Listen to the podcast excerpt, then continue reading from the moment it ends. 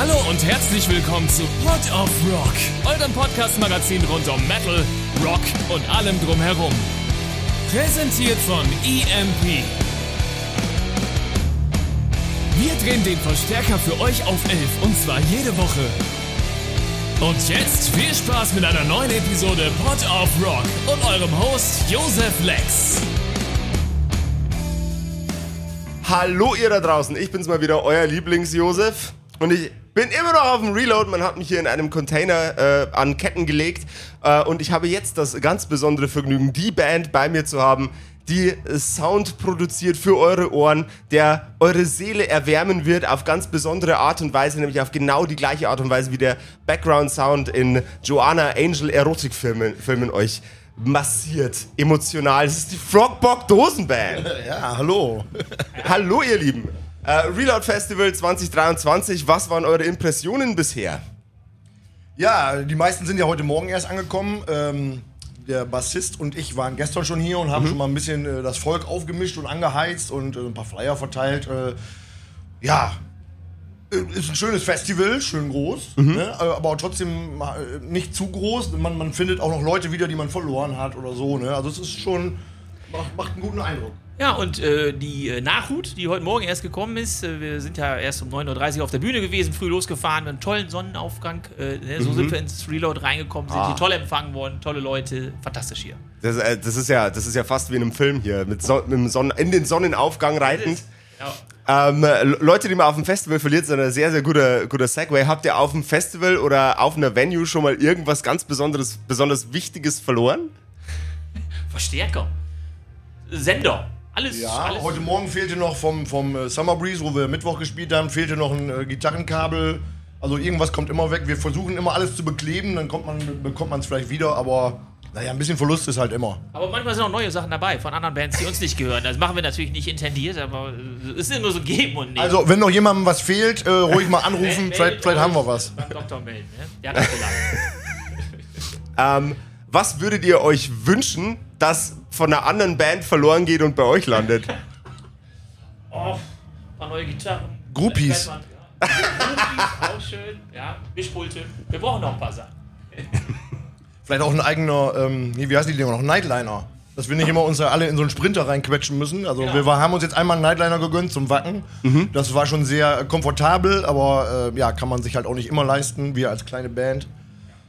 Sowas, sowas könnten wir auch noch mal gebrauchen. Wenn ist, einen vergisst. Genau.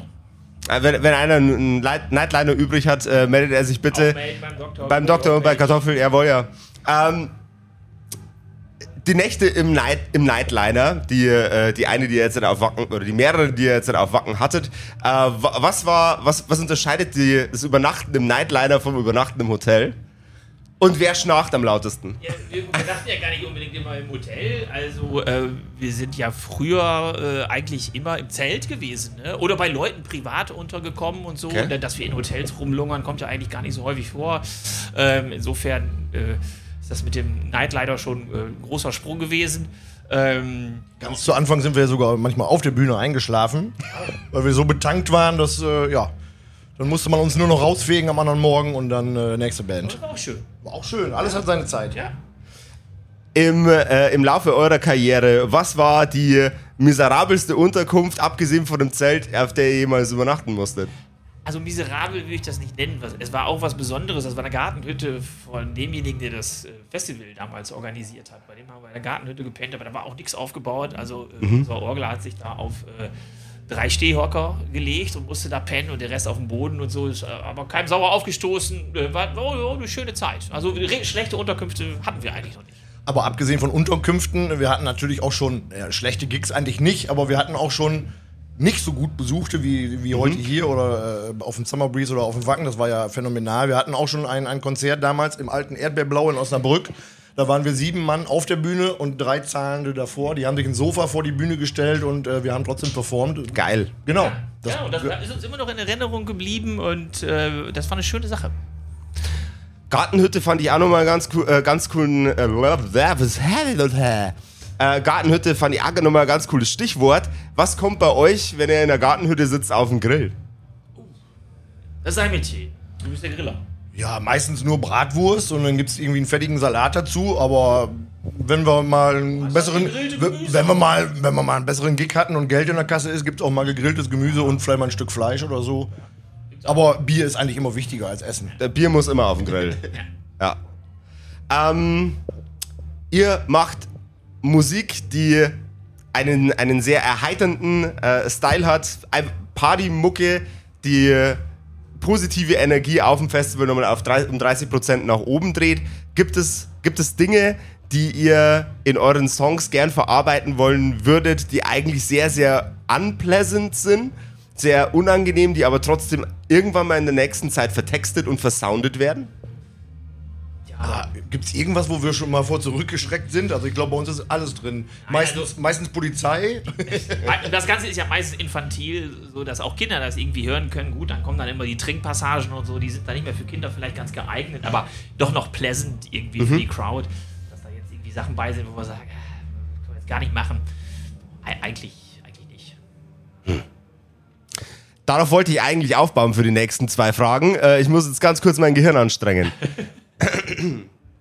äh, Bühnenoutfits sehr, sehr bunt. Wie, wie fühlt man sich in so bunten Frogbox-Style ähm, Bühnenoutfits äh, in, in der Crowd von sehr viel tausenden schwarz gekleideten Metalheads? Der Kontrast ist eigentlich immer das Schöne. Wir waren vor ein paar Wochen äh, in Gardelegen in Sachsen-Anhalt auf Metal Frenzy und da gab es wirklich nur auf 12, also sehr viel Heavy Metal, Trash Metal und so ein Zeug und ähm, da passten wir nicht so richtig rein, aber genau das war eigentlich das Schöne. Also die Leute haben uns da abgefeiert und wir fanden das eigentlich auch ganz cool, da äh, diesen Kontrast zu haben. Ähm, ich habe das Gefühl, dass Metalheads das eigentlich feiern können, diesen Quatsch. Ne? Das war auf dem Wacken so, auf dem, auf dem Breeze und jetzt äh, heute hier auch. Und wir fühlen uns eigentlich wohl. Das ist ja auch äh, anstrengend. Ich meine, wir hö- hören selber auch Hardrock und so. Und, ähm, wenn man das den ganzen Tag um die Ohren geschossen kriegt, dann äh, ist man froh, glaube ich, über jeden Farbtupfer, der da nochmal was anderes reinbringt. Und äh, ja, und ich finde, die Resonanz vom, vom Publikum äh, bestätigt das ja auch. Ne? Würde, der, würde dem konventionellen Metal mehr Farbe schaden oder nicht? Was äh, und wie viel Farbe braucht es, um den, um den klassischen Thrash oder Death Metal ein, ein Level nach vorne zu schleudern? Schwierige Frage, ich ne? weiß nicht, ob wir äh, geeignet sind, um diese Frage zu beantworten. Also Okay. wir, wir, wir, wir, kommen ja auch so ein bisschen aus dem Metal. In den 80ern haben wir halt Ma- Maiden, Motorhead und so Zeug Ja. gehört. Äh, Hören wir immer noch. Hören wir immer noch, genau. Äh, die modernen Sachen, ähm, die nehmen wir immer gerne mit, finden wir auch Mhm. cool aus den Festivals, aber hören wir nicht unbedingt so privat. Ähm, und ich weiß nicht, ob wir jetzt die Richtigen sind, um zu sagen, wenn der Trash Metal jetzt noch das und das hätte, dann wäre es vielleicht noch ein bisschen besser. Äh, da musst du, glaube ich, Experten fragen. Ist auch, Ja, es ist auch warte, eine Frage warte. mit dünnem Eis immer leider. Ja, und äh, irgendwer muss dann ja damit anfangen. Und wenn du dir stellst dir jetzt vor, da kommt gleich eine, eine Band, die heißt, äh, was weiß ich, wo du nicht mal den Namen lesen kannst, so eine böse Schrift und die haben dann bunte Sachen an. Ich glaube, die werden dann nicht ernst genommen und äh, ja, weiß man nicht. Wäre ein Versuch wert, aber ich glaube, das muss einfach schwarz bleiben. Ich habe mich über, über ein bisschen, äh, bisschen äh, ich habe hier heute extra Kakteen-Style am Start. Ich mich, würde mich über ein bisschen mehr Farbe in allem freuen auf der Welt, aber egal. Ähm, wenn ihr nicht auf Tour seid, hattet ihr schon mal das Bedürfnis, in euren klassischen Frogbog-Outfits auf Party zu gehen?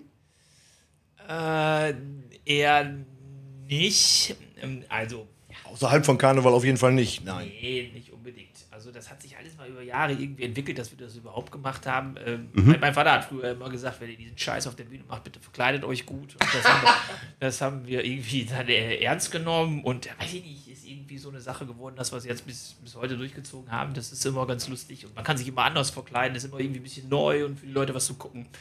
Aber privat. Ähm, Wir sind, wir sind auch im Proberaum, haben wir ganz normale Klamotten an. Ja, gut, zwei, drei Proben vorm Gig, dann setze ich die Nase. Ja, schon mal Generalprobe muss auch schon mit Nase probiert werden. Sonst äh, singt man nachher anders.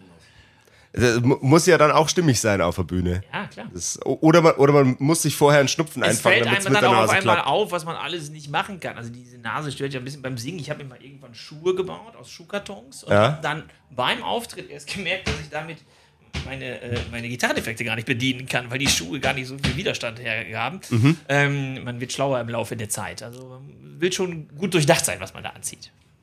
Und auch nicht zu dick. Also gerade jetzt, äh, heute, äh, äh, genau, wir, wir haben ja Affe und Wolf mit auf der Bühne, die haben so, so, so Fellkostüme an. Die sind nach dem Gig immer, äh, die sehen aus wie frisch geduscht. Ne? Also möglichst äh, dann auch wenig anziehen. oder kurze Sachen oder ja. Ähm, Paddleboard treten ist, äh, ist ein ganz, ganz, spannende, äh, ganz, ganz spannender Segway in äh, technische Fragen. Ähm,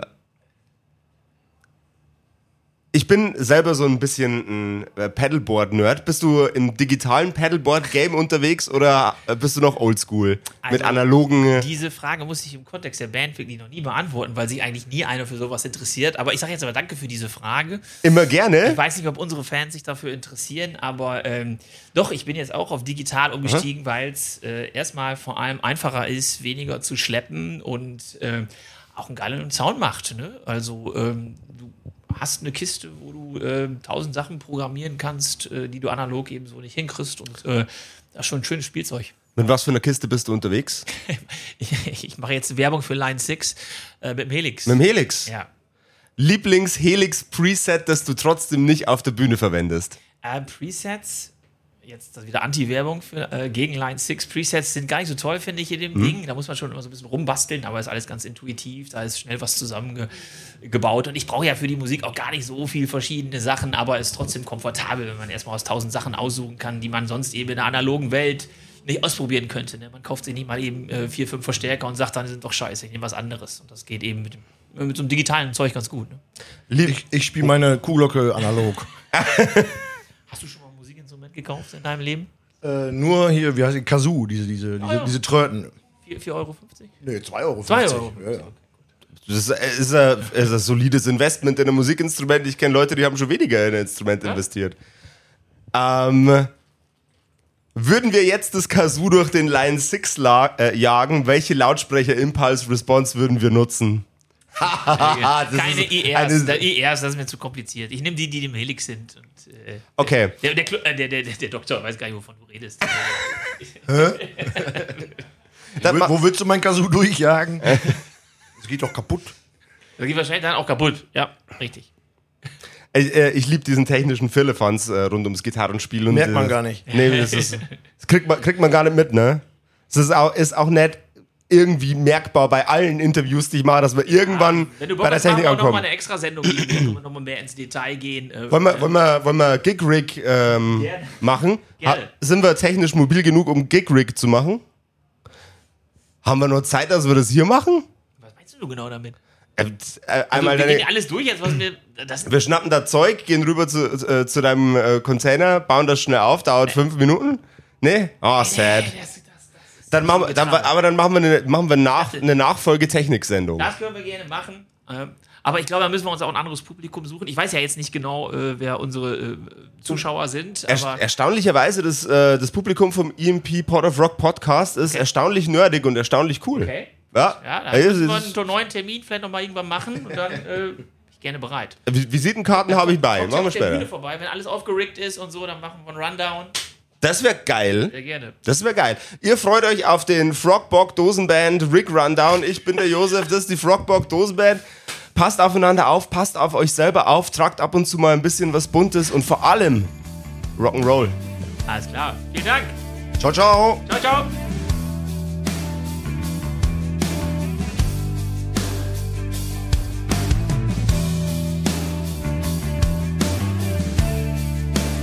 Das war Pod of Rock, euer Podcast-Magazin rund um Metal, Rock und allem drumherum. Präsentiert von EMP. Und für Musik auf den Augen werft doch einen akustisch formulierten Blick auf emp.de. Mit dem Code Pod of Rock erhaltet ihr satte Rabatte auf eure EMP-Bestellung und unterstützt so unseren Podcast.